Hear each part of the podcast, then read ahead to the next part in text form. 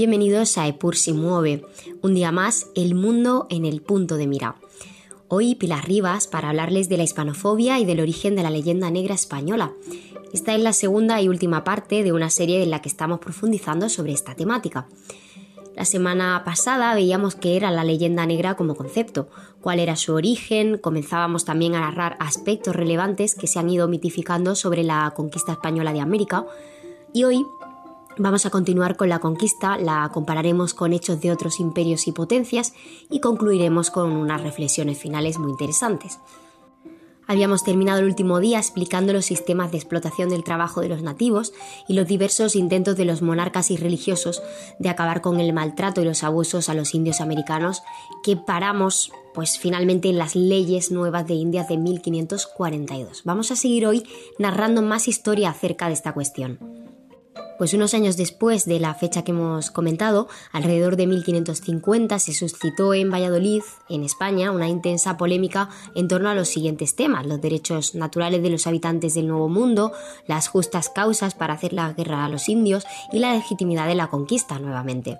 Esta polémica estaba inserta en el marco de una larga controversia entre los que por un lado eran partidarios de la libertad absoluta de los indios y de una entrada pacífica a las nuevas tierras, era la corriente representada por Fray Bartolomé de las Casas, que plasmó en su libro Brevísima Relación de la Destrucción de las Indias, en el que denunciaba los malos tratos e impactos negativos que produjo en los pueblos indios la llegada de los españoles, y los que por otro lado apoyaban el mantenimiento de la servidumbre y del dominio, propiciando el empleo de la fuerza contra los indios en el Nuevo Mundo. Era la corriente representada por Juan Ginés de Sepúlveda. Si se analiza desde una perspectiva antropológico-filosófica, se advierte que lo que estaba en tela de juicio era al final la dignidad humana de los habitantes del Nuevo Mundo. No hubo una resolución final, aunque sí que fue el inicio de un cambio que se va a traducir en más derechos para los indígenas a partir de esta fecha. A pesar de la durísima crítica a los españoles de las casas, no tuvo consecuencias por haber publicado la brevísima relación, el libro que decíamos antes. Ese libro jamás fue censurado en España y pudo circular libremente, tal vez también por el respeto que la corona española tenía a este autor. El libro iba dedicado al príncipe de aquel momento, Felipe II, para que el futuro rey de España supiese las injusticias que cometían los españoles en América pero realmente quien más rédito le sacó a largo plazo fue Guillermo de Orange, el hombre que encabezaba en los Países Bajos la rebelión contra el Imperio español. Orange buscaba la forma de debilitar a España a través de la propaganda y se valió de las exageradas cifras del dominico para criticar la conquista de América y pintar a los españoles como esclavistas crueles. Bartolomé de las Casas, para defender una causa justa, se valió de datos poco precisos, que más tarde empleó la propaganda extranjera con el propósito de levantar esa leyenda negra que estamos contando desde el episodio pasado. En realidad, algunos conquistadores aprovecharon las encomiendas para abusar de los indígenas en contra de las recomendaciones de la, de la corona española. Incluso Bartolomé de las Casas fue encomendero en cierto momento. Pero las cifras como tal fueron exageradas adrede para que la voz de los críticos fuera escuchada. 20 millones de muertos causados por la violencia y abuso de los conquistadores. Los extranjeros dieron por buena esta cifra hasta que los propios enciclopedistas franceses cuestionaron su verosimilitud.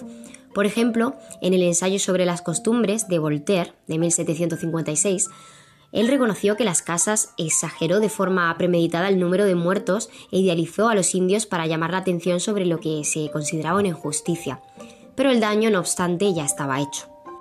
El protestante flamenco que tradujo el texto de, de, las casas le dio un título largo pero muy intencionado, que se diría en español algo así como Tiranías y crueldades de los españoles perpetradas en las Indias Occidentales, brevemente descritas por el obispo Bartolomé de las Casas. Fue traducido por Jacques de Micot para servir de ejemplo y advertencia a las 17 provincias del país. La estrategia de Orange pasaba por advertir a los católicos de que entenderse con los españoles era hacerlo con opresores de naciones, como así lo habían demostrado las Indias, que no tardarían en hacer lo mismo también en los Países Bajos. Las traducciones de la brevísima relación se multiplicaron en Europa y alcanzaron un número superior a 62 ediciones.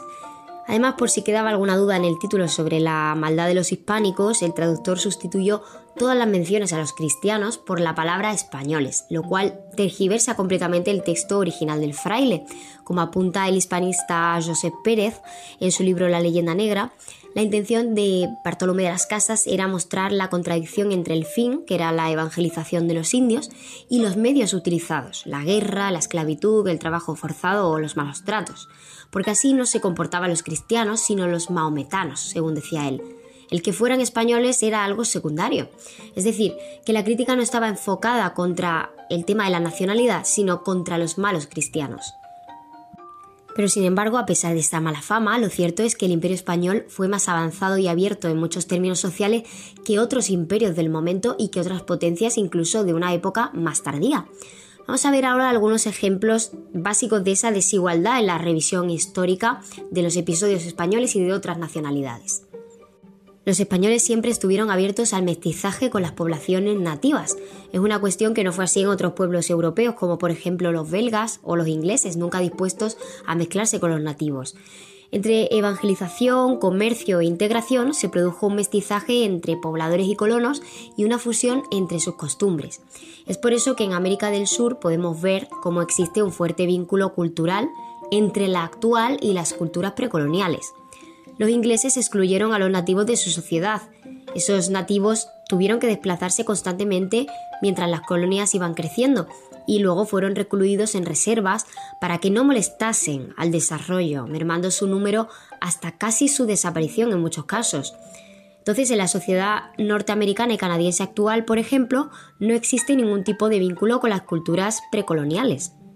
En segundo lugar, los españoles se expandieron por toda Centroamérica y América del Sur. Allí existían muchas civilizaciones desarrolladas como los mayas, aztecas e incas, además de tribus nómadas.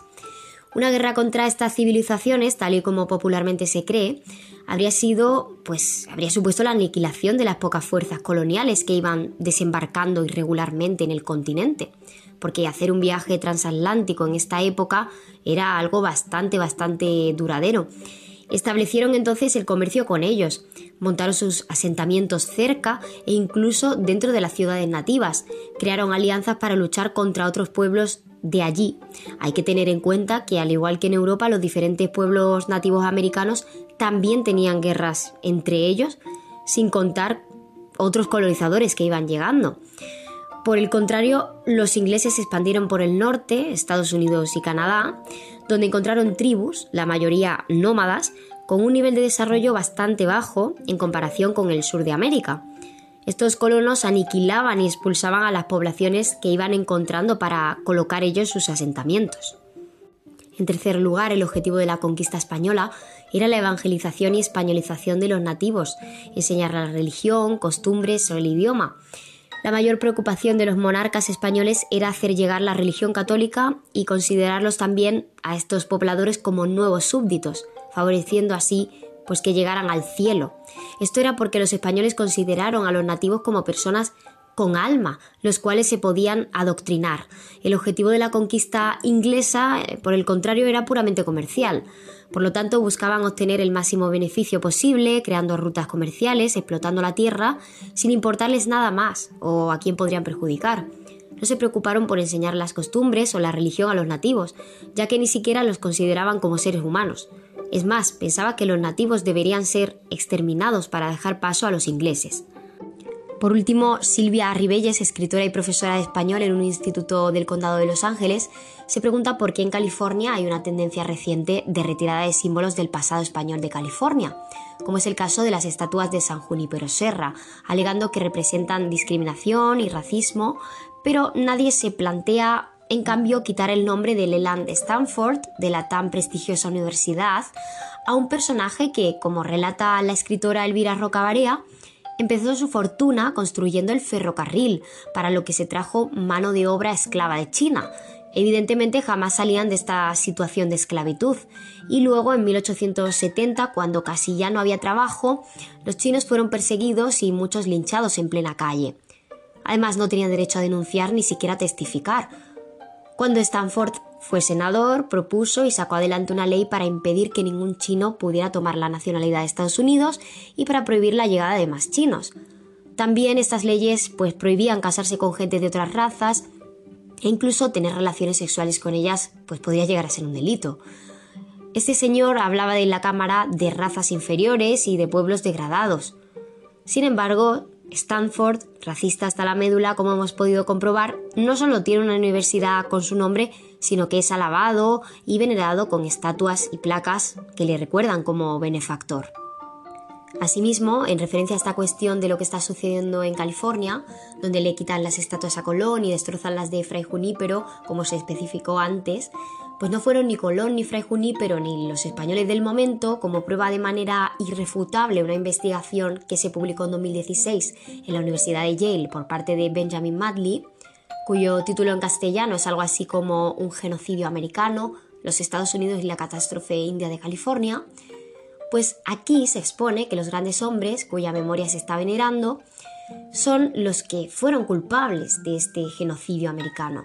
Por ejemplo, al día siguiente de haberse incorporado a California a la Unión, el coronel John Fremont, uno de los padres del Estado californiano, que tiene calle, plazas, escuelas y hasta una ciudad con su nombre, presentó ante el Senado de Estados Unidos 10 proyectos legales cuyo objetivo era transferir vastas extensiones de terreno californiano indio a no indios y al nuevo gobierno estatal, y declaró allí, como así está registrado en el correspondiente diario de las sesiones, que la ley española aseguraba a los indios sedentarios derechos de propiedad sobre la tierra que ocupaban y que esto estaba más allá de lo que el gobierno puede permitir en sus relaciones con nuestras tribus domésticas. Esto es textualmente lo que comentaba Fremont en este diario de sesiones.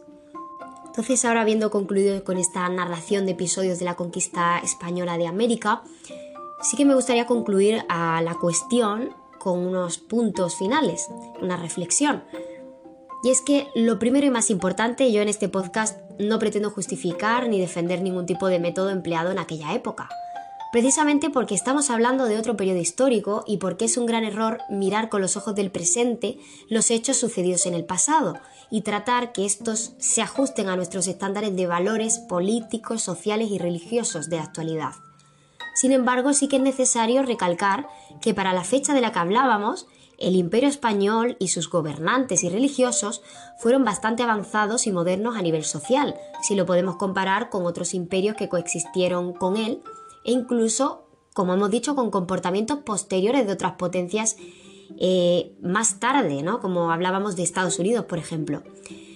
Con ello quiero decir que los gobernantes españoles se ocuparon y preocuparon de que los pueblos nativos sufrieran lo menos posible. Ello no significa, por supuesto, que estas ordenanzas fueran llevadas a la práctica de forma totalmente efectiva, pero es un punto esencial esta iniciativa política de plasmarlo documentalmente en varias ocasiones, cosa que en este periodo, como hemos observado, no fue la norma.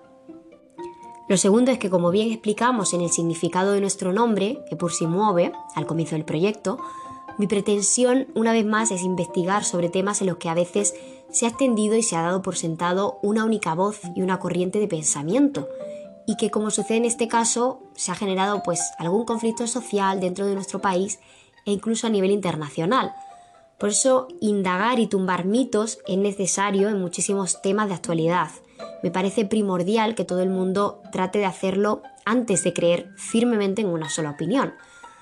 Por último, me parece crucial tomarlo como lección de aprendizaje para pues valorar nuestra cultura y acciones pasadas. Por supuesto también para criticar sus puntos más débiles y sus errores ya no solo dentro de España, sino también fuera de ella, donde en múltiples ocasiones se han alimentado estos mitos. No obstante, lo fundamental es saber cultivar nuestra autoestima como país, que muchas veces ha sido dañada incluso pues, por nosotros mismos y no incluso, sino principalmente por nosotros mismos. Porque los acontecimientos históricos, como los narrados, no pueden ser explicados en tintes blancos o negros. Hay muchísimas zonas grises en medio. No hay malos y buenos en la película. Eso es importante no olvidarlo jamás, porque ni los otros fueron siempre tan buenos, ni nosotros fuimos siempre tan malos, por expresarlo así, de una manera simple y clara. Pues bueno, hasta aquí una de las series que para mí ha sido una de las más complejas de preparar. Espero que os haya resultado de interés y que hayáis descubierto cosas nuevas y por supuesto también que os hayáis librado de algunos prejuicios. Un abrazo y nos vemos en la próxima semana aquí siempre en Epur si mueve.